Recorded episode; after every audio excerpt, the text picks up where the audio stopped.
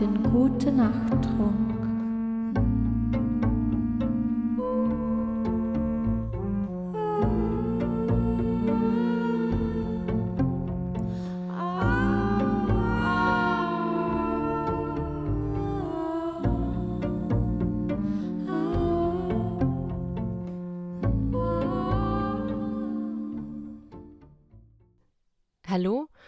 Und herzlich willkommen zur letzten Folge Sagenhaft vor der Sommerpause.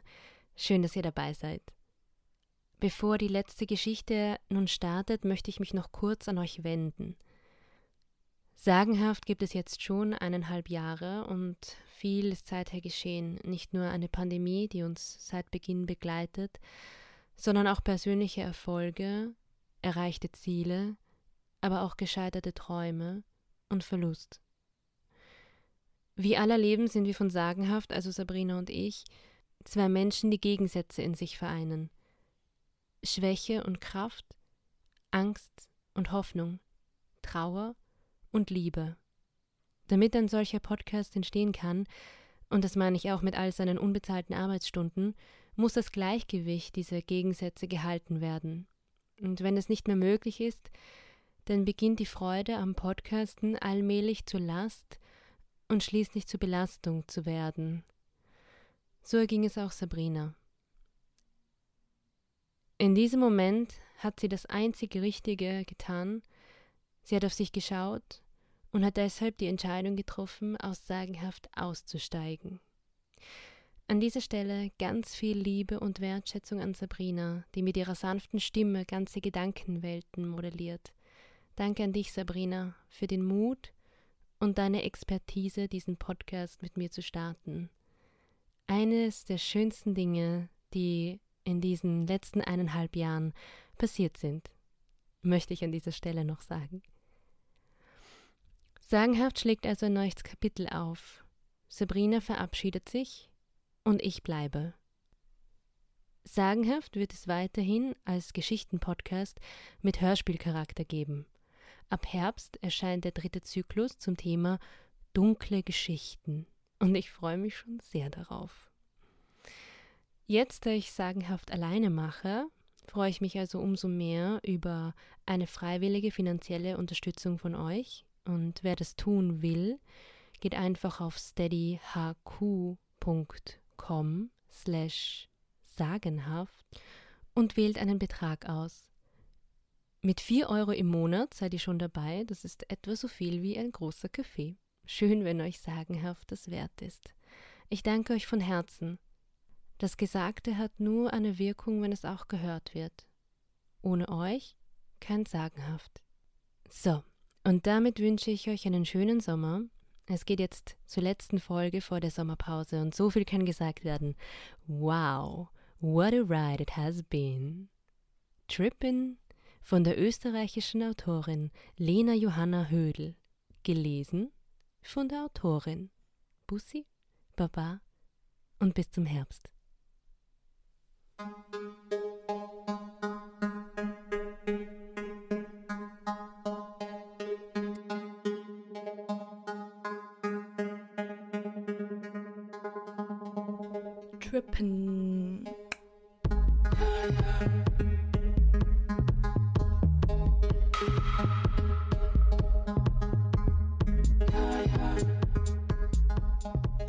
Habe mit Ben, einem anfangs fremden, bezaubernden jungen Kunstgeschichte-Studenten, der über den permanent in sein Gesicht eingravierten Ausdruck des sprechenden Golden Retrievers aus dem Disney-Pixar-Meisterwerk oben verfügt, um 5 Uhr morgens vor der grellen Forelle in einem intensiven Gespräch über das Kinderhörspiel Die Abenteuer und Irrfahrten des Odysseus von Karl-Heinz Koenig, das wir beide seit 15 Jahren nicht mehr gehört hatten, innerhalb von 20 Minuten eine innige Freundschaft geknüpft.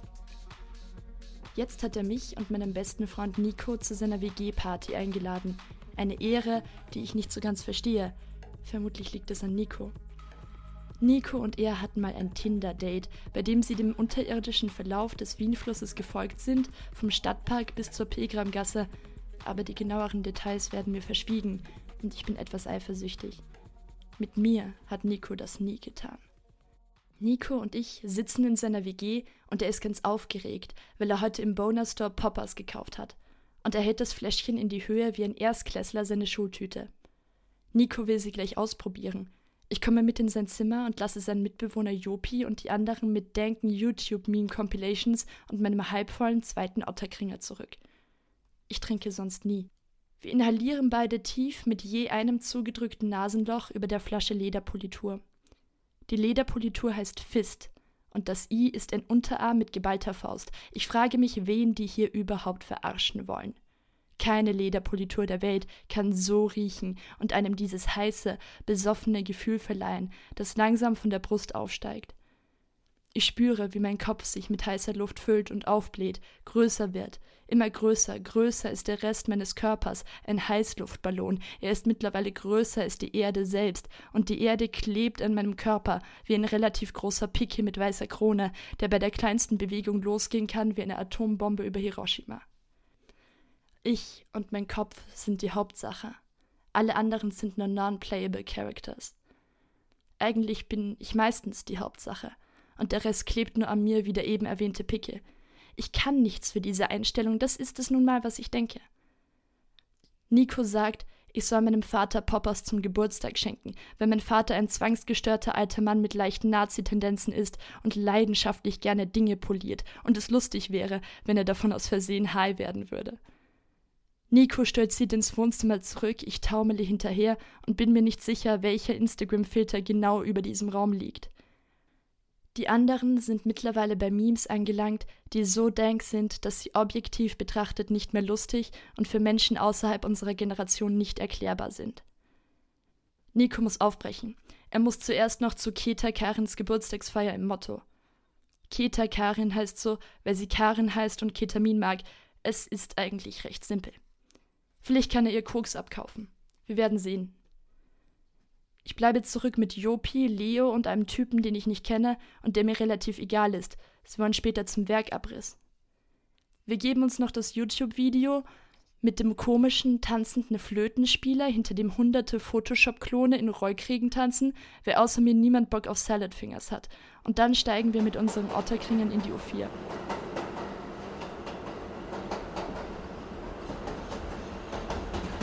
Sie reden angeregt darüber, dass sie zusammen aufs Melt-Festival fahren, in einer Woche und bei Leos Großeltern in Berlin schlafen.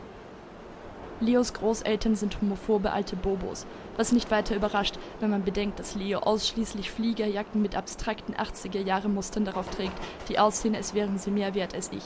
Bobotum ist als Nebenerscheinung der Angehörigkeit zu einer bestimmten sozialen Schicht erblich und man kann ihm nicht entfliehen, das weiß man doch.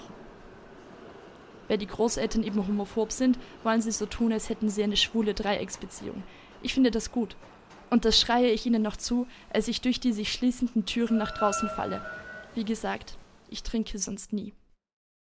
Das Haus steht zwischen anderen Relikten aus der Gründerzeit in einer dieser Gassen, in denen man eigentlich gar nicht wohnen kann durch die man immer geht und sich fragt, wer hier eigentlich wohnt, ob vielleicht alle Menschen, die hier leben, einfach Computersimulationen sind, weil doch kein normaler Mensch sagt, er wohnt neben dem Schikaneder. Weil solche Gassen doch nur wie das Krankenhaus in die Sims 3 sind. Ständig geht jemand rein, aber ein Innen gibt es nicht. Ein bisschen wie ich, eigentlich.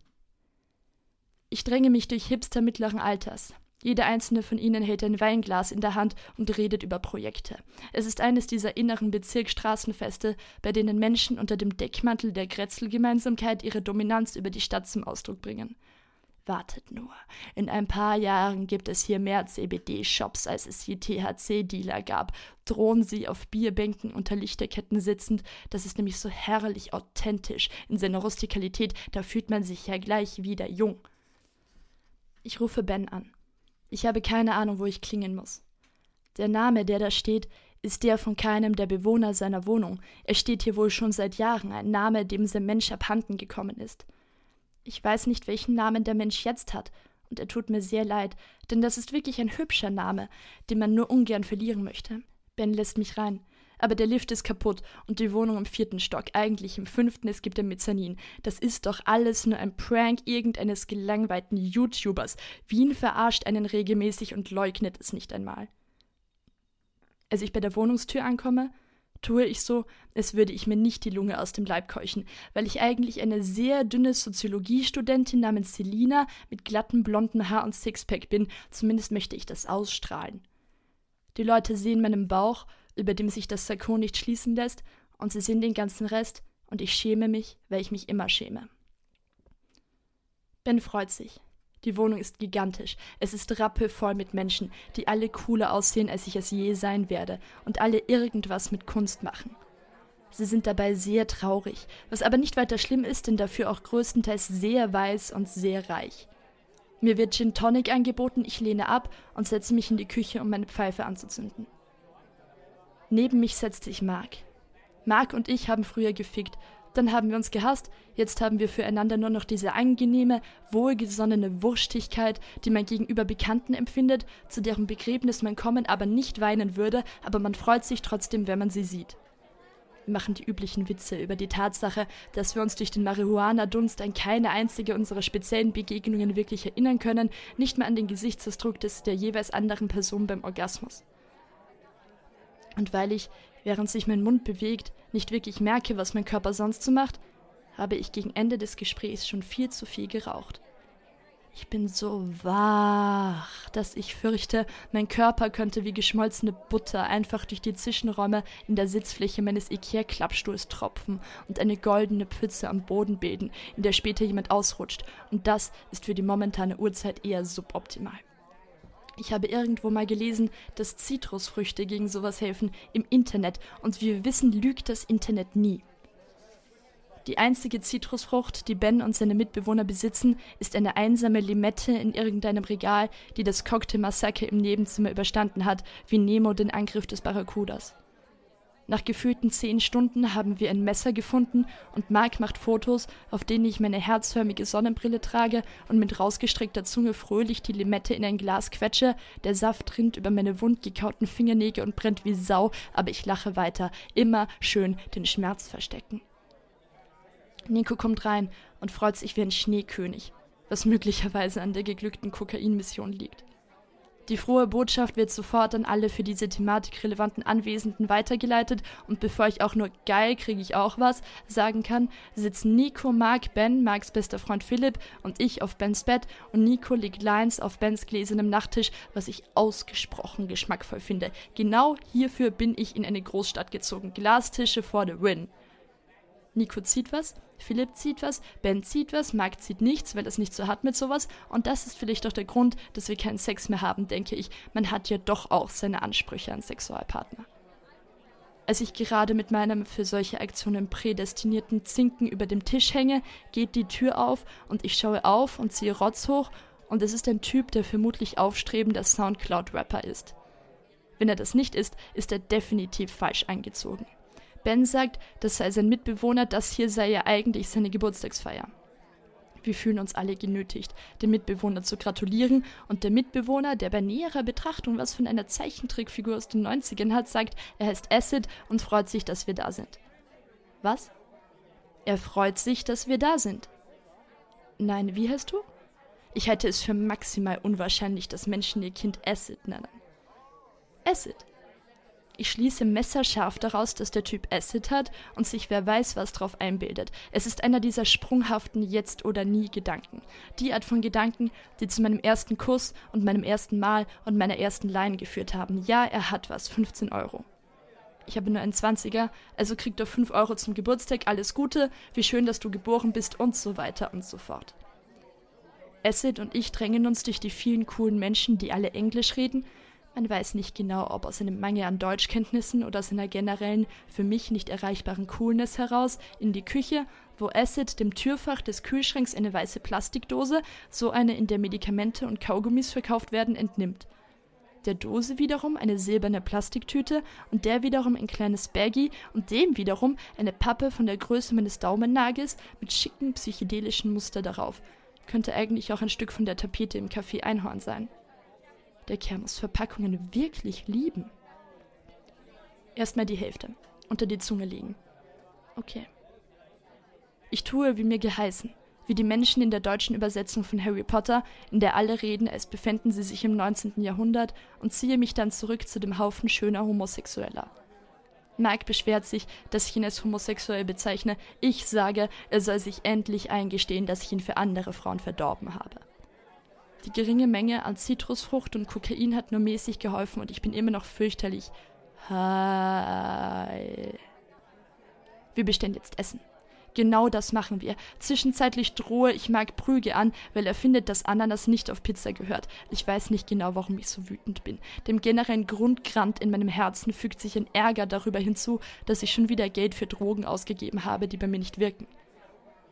Ich wäre gerne die Art von Person, die nur ein einziges Kinn hat, wenig spricht, nur schwarze Unterwäsche besitzt und eine Schwäche für Whisky hat. Und eben ständig schicke Drogen nimmt. Und stattdessen bin ich eine Person, die sich Pizza auf eine Party bestellt. Und ich sehe auch genauso aus. Weil es ja sowieso nicht wirkt und ich jetzt schon fast eine Stunde warte, lege ich die zweite Hälfte unter meine Zunge. Wirkt nicht, war ja klar. Ich bin mir der Tatsache, dass es Assets Geburtstag ist, durchaus bewusst, aber der kann doch nicht einfach durch die Gegend meandern und Leute abziehen, nur weil er Geburtstag hat. Am Ende hat der ja gar nicht Geburtstag und es ist eine Masche. Am Ende steht er gerade mit seinen coolen Rollkragenpulli-Leuten in der Gegend rum und sie wühlen in ihren quer über die Brust getragenen Bauchtaschen nach Tabak, haben sich innerhalb von zwei Sekunden eine perfekte Chick gewurzelt und reden über Bauhaus und Jill Sander und machen sich lustig über diese dämliche fette Ische da hinten, der sie gerade eine Briefmarke für 15 Euro eingedreht haben. Hahaha, ha, ha, die hat das echt geglaubt. Stell dir vor. Ähm, hey Acid, es äh, wirkt noch immer nicht. Wie lange dauert das sonst bei dir? Das ist das erste Mal. Bist du komplett wahnsinnig?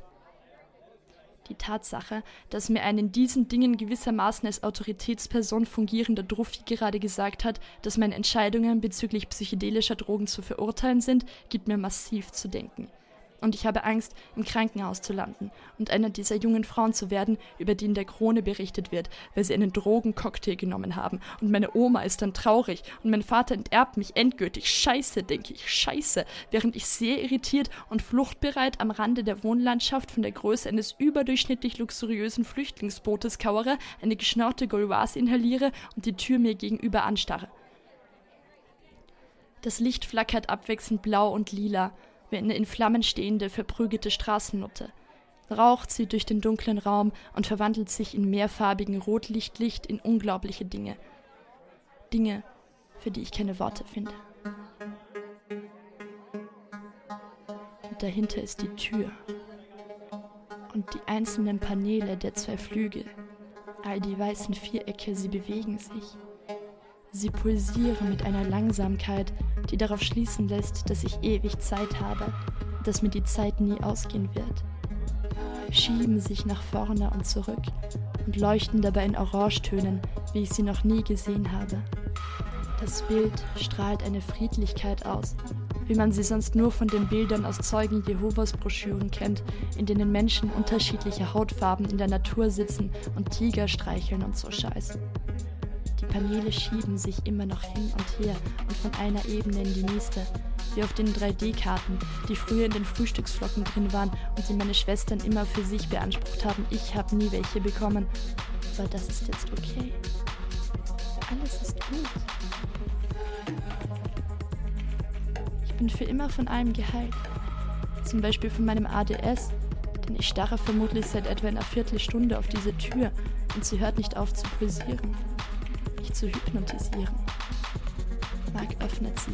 Es ist die Tür zu Bens Zimmer und er holt neuen Erdbeersaft aus der Küche, aber das ist keine Entschuldigung, die Tür zu öffnen. Warum öffnet der einfach die Tür? Was fällt ihm eigentlich ein? Mark schreit ein bisschen, als ich mich wie ein tollwütiger Fuchs auf ihn stürze und ihm wiederum schreiend die Situation erkläre.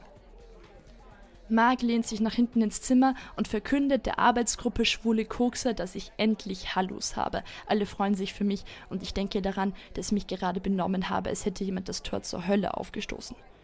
Dann denke ich kurz, dass das gerade wirklich passiert ist und fürchte mich und schreie wieder ein bisschen, aber natürlich glaube ich das nicht wirklich, ich bin auch nicht dumm. Jeder weiß, dass die Hölle die AIDA-Filiale am Stephansplatz ist. Ich lege mich zu Ben auf sein Bett. Er demonstriert gerade den Anwesenden seinen neuen Silberfuchsmantel. Ich habe noch nie etwas so Weiches gespürt. und beschließe, dass mein Leben so einfach nicht weitergehen kann. Eine Frau braucht einen Pelz.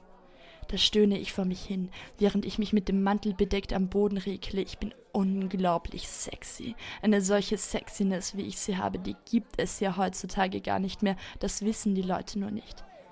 Die Leute wissen so vieles nicht, was ich weiß. Zum Beispiel, dass der weiße Styroporkopf auf der Kommode im Wohnzimmer die Liebe meines Lebens ist. Ich verkünde meine Erkenntnis laut. Ein paar Leute sehen auf, hinterfragen meine Gefühle aber nicht. Ich brauche diesen Kopf. Ohne den Kopf kann ich mich gleich umbringen. Ich habe noch nie jemanden so sehr geliebt wie diesen Kopf. Andächtig nehme ich ihn zwischen meine Hände und streichle seine hohen Wangenknochen. Dann haben der Kopf und ich unseren ersten Kuss und es ist absolut magisch. Acid, der anscheinend seit geraumer Zeit neben mir steht, hat den intimen Moment zwischen mir und dem Kopf live als Augenzeuge miterlebt. Was machst du da? Ich liebe diesen Kopf. Was? Es ist die perfekte Beziehung. Ich liebe ihn und er wird mich nie verlassen. Wir werden uns nie streiten, weil er sich weigert, den Abwasch zu machen und er wird nie anderer Meinung sein. Das klingt nach einer sehr einseitigen Beziehung. Einseitig und perfekt. Dann prügeln Acid und ich uns, weil ich den Kopf mitnehmen muss, in den natürlich nicht einfach hier lassen kann. Ich bin absolut bereit, diesem Mutterficker jeden einzelnen Zahn auszuschlagen. Für die Liebe tue ich alles. Mehrere andere Leute mischen sich ein, alle haben entweder einen Topfschnitt oder tragen zumindest in einem Rohr einen kleinen Ring. Ich trete und schlage um mich, ich beiße und ich werde zerfleischen, denn es geht um die Liebe. Auf einmal stehe ich zitternd im Badezimmer hinter der Tür. Das hier ist die letzte sichere Zuflucht. Hier wird uns niemand finden. Zwei Frauen starren mich irritiert an, weil ich sie beim Drogenkonsum störe, und ich finde es entzückend, dass sie denken, sie müssten das hier heimlich tun. Ich deponiere den Kopf irgendwo, wo ihn niemals jemand finden wird, nicht einmal ich. Die Zeiten sind vorbei, ich bin über ihn hinweg. Ich wünsche mir etwas von New Order und mache Ausdruckstanz im Wohnzimmer an derselben Stelle, an der ich vorher um die Liebe gekämpft habe. Die Liebe ist ein abstraktes Konzept, und wir müssen alle ohne sie leben. Aber das ist in Ordnung. Ich werfe mich auf den Boden, was leider niemand sieht, weil natürlich alle in der Küche sind. Es sind immer alle in der Küche. Warum tue ich überhaupt irgendetwas, wenn mir ja doch niemand zusieht? Ich begebe mich in das sagenumwobene Gin-Tonic-Zimmer, wo ein langhaariger Russe in Bens Silberfuchsmantel auf dem Sofa lümmelt. Er trägt dazu eine Sonnenbrille und sieht aus wie einer Wintour. Ich sage ihm das und er freut sich und dann lasse ich ihn und die anderen leider nicht so interessanten Menschen weiterreden, um mich aufs Sofa zu legen und mit dem Raum zu schlafen. Der Raum ist tatsächlich so gut und geschmackvoll eingerichtet, dass ich den Gedanken, nicht mit ihm zu schlafen, nicht ertrage. Und das muss doch irgendwie möglich sein, wenn ich mich nur genug anstrenge. Wahnsinnig schön eingerichtet. Nach etwa zehn Minuten, die ich die Decke angestarrt und mich konzentriert habe, funktioniert es immer noch nicht und ich beklage meine Situation laut, denn dass ich auf solch banale irdische Gesetze angewiesen bin, ist einfach nicht fair. Dafür bin ich zu erleuchtet. Gerade als ich überlege zu weinen, kommt ein Mann mit dem Kopf einer Fliege ins Zimmer und ich kann jede einzelne Borste auf der schwarzen Haut erkennen. Der Fliegenmann schaut mich mit seinen großen, glänzenden Insektenaugen an und sagt, er heißt Gregor, das hier ist sein Zimmer. Ich erkläre Fliegen Gregor, dass ich mit diesem Raum hier schlafen möchte, es aber nicht schaffe, und Gregor bemitleidet mich, aber das ist nicht schlimm, weil ich sowieso gerade sterbe. Und Gregor bekommt ein bisschen Panik, vielleicht will er nicht, dass jemand in seinem Zimmer stirbt. Ich versuche Gregor zu erklären, dass Sterben etwas Wunderschönes ist, genauso wie das Leben, und ich mich noch nie so lebendig gefühlt habe wie jetzt, wo ich sterbe. Dass ich alles bin und dass ich nichts bin und dass ich nie fertig sein werde mit Sterben, denn ich werde niemals tot sein. Ich bin eine Unsterbliche, die ihre ganze Existenz lang nur stirbt, ohne jemals tot zu sein, und das ist fantastisch. Irgendeine Psychologiestudentin mit unglaublich gepflegten schwarzen Augenbrauen bringt mir eine Tasse Tee und der Russe muss den Mantel opfern, damit man mich zudecken kann. Anscheinend macht man sich Sorgen um mich. Wie schön. Danke, Mama. Heute darf ich im Bett bleiben und Tom Turbo schauen. Heute muss ich nicht in die Schule. Ach, ist das schön. Ich erkläre meinen um mich gescharten Jüngern, dass ich gerade die beste Kindheit meines Lebens erlebe und dass es dazu nie zu spät ist und dass ich tief in mir drin Pipi Langstrumpf bin und jeden Tag im Fenster meines Betonblocks sitze und Kirschkerne auf die sechsspurige Straße und das Autohaus gegenüber spucke. Dann frage ich, ob jemand Faserland von Christian Kracht gelesen hat, und niemand hat es gelesen, und ich werde sehr wütend auf all diese dummen Hipster und geige ihnen ordentlich die Meinung. Nämlich, dass sie gefälligst mal das beste Buch der Welt lesen sollen und ja wohl keine Ahnung von der deutschen Popliteratur um die Jahrtausendwende haben. Wenn sie es gelesen hätten, dann wäre ihnen nämlich auch mal klar, dass das Leben die Kunst imitiert, und dieser Meinung ist im Übrigen auch Lana Del Rey. Und dann realisiere ich, dass diese Menschen nicht hier sind, um mir zuzuhören, sondern weil sie einfach eine Scheißangst haben, eine Leiche in der Wohnung zu haben. Um zu beweisen, wie unglaublich lebendig ich bin, erhebe ich mich und suche Nico. Nico ist weg. Die meisten sind weg. Nico hat mich verlassen. Immer verlassen mich alle. Ich bin ganz allein. Ich sollte mich eventuell wirklich einfach umbringen. Alles, was ich noch habe, ist Philipp. Alle anderen sind gegangen oder schlafen und das Sofa im Wohnzimmer wird zu einem großen Teil von einem besoffenen Niederländer Mitte 40 in einem Camp David Hemd besetzt, von dem niemand weiß, wer er ist und was er auf dieser Party macht. Nur, dass er verdammt creepy ist und alle sich fürchten, dass ihm im Schlaf die auf seinem Bauch balancierende Gösserdose runterfällt. Philipp und ich stehen am Fenster und erleben diese bedauerliche Divergenz von physischer und psychischer Befindlichkeit, wie man sie nur in der After Hour hat – und diskutieren schon lange, ob wir uns noch Zigaretten holen sollen. Die Zigaretten liegen nämlich etwa drei Meter von uns entfernt am Boden, und für diesen Weg haben wir schon lange keine Kraft mehr. Acid, der halb in der Couch versinkt, wie in einem zugezogenen Maskulinvideo, hält in jedem Arm eine Frau, beide schlafen halb, und er beugt sich gerade zu dem Russen vor. You know, it's uh, not like I actively want to die, it's just that I don't really want to live. Alle nicken sehr langsam und sehr zustimmend. Ich setze mich auf das Sofa und halte auf einmal einen faustgroßen weißen Stein in der Hand, den ich für Salz halte, aber dann sehe ich, dass der Russe neben mir auf einer DVD-Hülle weißes Pulver zu Lines zusammenschiebt, mit einem offenbar eigens dafür angefertigten, reich verzierten Messer. Ich überlege, den Chemiestein einzustecken, sage das sofort dem Russen und er weist mich freundlich darauf hin, dass ich das besser nicht tun sollte, da er gerade zu etwa 10% aus Amphetaminen besteht und kein Problem damit hätte, mich umzubringen. Dann lachen wir beide, denn ich habe vollstes Verständnis. Ich kann mich an keine Zeit in meinem Leben erinnern, in der ich nicht auf dieser Party war. Ich wurde auf dieser Party geboren, ich habe mein ganzes Leben auf dieser Party verbracht und ich werde auf dieser Party sterben und das wird vermutlich bald der Fall sein. Philipp und ich rauchen mich runter. Es zeigt, das gehe nicht, ich sei wohl wahnsinnig. Ich bekomme wieder Hallos und denke an Beat Poetry und dass ich in meinem Kopf schon etwa tausend Bücher geschrieben habe, die meinen Kopf aber nie verlassen werden, weil ich ein fauler Schluck Abwasser bin dass diese Bücher immer nur ich kennen werde, und dann an meinen Ex-Freund und daran, dass mein Konto seit Jahren konstant überzogen ist. Ich leg nichts mehr auf. Alle sind heim oder liegen hier irgendwo. Es ist acht, die Boxen sind schon vor einer halben Stunde Meier gegangen, sagt Acid. Dann sagt er, ich hätte noch etwa sechs Stunden, bis ich runterkomme. Ich drehe noch schnell Little Peep auf den Meier gegangenen Boxen auf und gehe rückwärts aus dem Raum. Es sieht aus wie ein Bräugebild. Ich glaube, ich lebe in einem Film. Einem Film, den ich wahnsinnig gerne sehen würde, aber leider bin ich ja schon drin. Ich stolpere die fünf Stockwerke runter, ich brauche unglaublich lange dafür. Die Luft ist frisch und es ist entsetzlich hell und mein sterbender Körper geht und geht und geht und auf einmal stehe ich vor einem gewaltigen, aufgerissenen Maul. Wie man es sonst nur auf Fassaden von Horrorattraktionen im Wurstelprater sieht. Die Geräusche sind ohrenbetäubend, es rattert und zischt und die gewaltige Zunge kommt mit der immer selben Geschwindigkeit auf mich zu. Sie ist rot beleuchtet, es riecht nach Metall. Es ist ein grauenvolles, aber freundliches Monster. Vielleicht so wie ich oder wie wir alle. Vielleicht wird es mich jetzt verschlucken, vielleicht werde ich mich selbst verschlucken, bis ich entweder doppelt vorhanden bin oder gar nicht mehr. Ich nehme die Stiegen vorbei an der Rolltreppe. Die U-Bahn-Station ist leer. Ich bin ganz allein. Für immer.